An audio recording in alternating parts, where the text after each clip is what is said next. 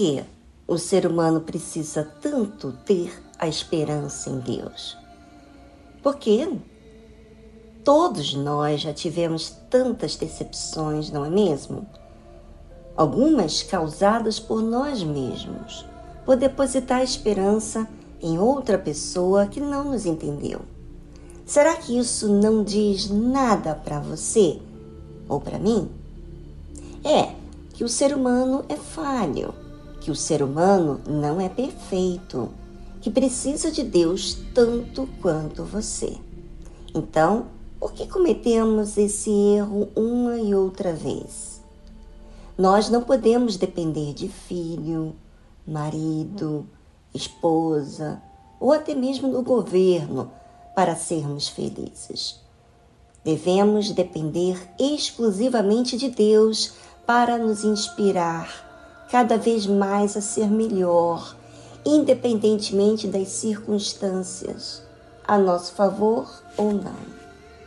A Bíblia, que fala de Deus, diz o seguinte: para que pusessem em Deus a sua esperança e se não esquecessem das obras de Deus, mas guardassem os seus mandamentos, e não fossem como seus pais, geração obstinada e rebelde, geração que não regeu o seu coração e cujo espírito não foi fiel a Deus.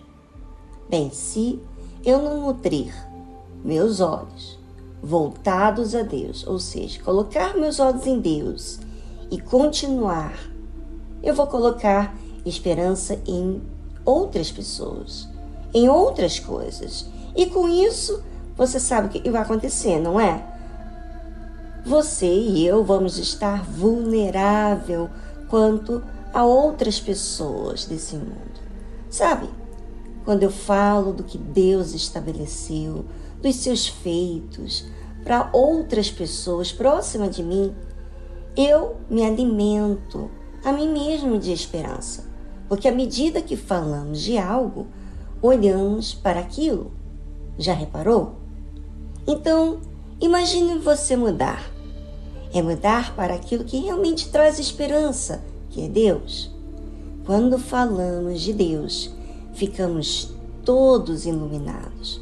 Porém, quando falamos de problemas, nos enfermamos no nosso espírito. Basta você observar as suas palavras. Se você observar o que tem dito, você vai entender o que você tem alimentado. Vamos fazer caso ao que Deus diz e ignorar completamente as vozes desse mundo. Porém, se eu quero ignorar a Deus, não quero obedecer ao que ele diz e quero exaltar o problema, serei exatamente como diz o versículo geração obstinada e rebelde. Ou seja, uma geração teimosa que quer impor a vontade própria e não submeter à vontade de Deus.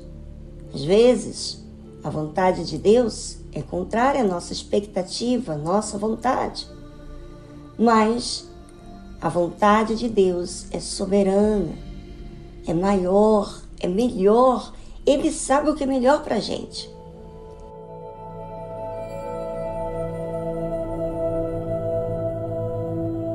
Deus é tão lindo, permite as dificuldades para falar com todos nós, para ficar evidente o quanto precisamos dele.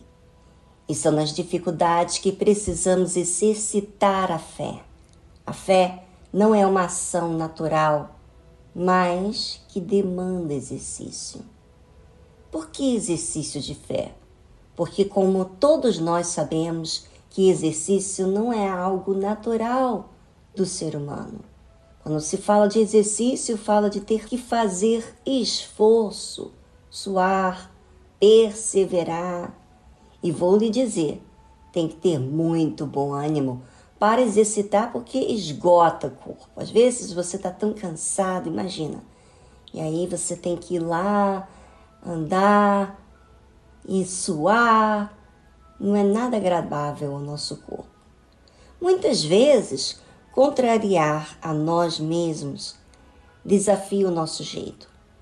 Sujeitar a vontade que não é minha para fazer a vontade de Deus, isso é o que? Exercício todos os dias para manter a fé viva. Por isso que a Bíblia fala: e não fosse como os seus pais, geração obstinada e rebelde, geração que não regeu o seu coração e cujo espírito não foi fiel a Deus. Sem o exercício da fé, seremos teimosos no que é mais fácil, que não demanda nenhum esforço, e rebeldes. E como que acontece essa teimosia e rebelião? Quando não se rege o coração.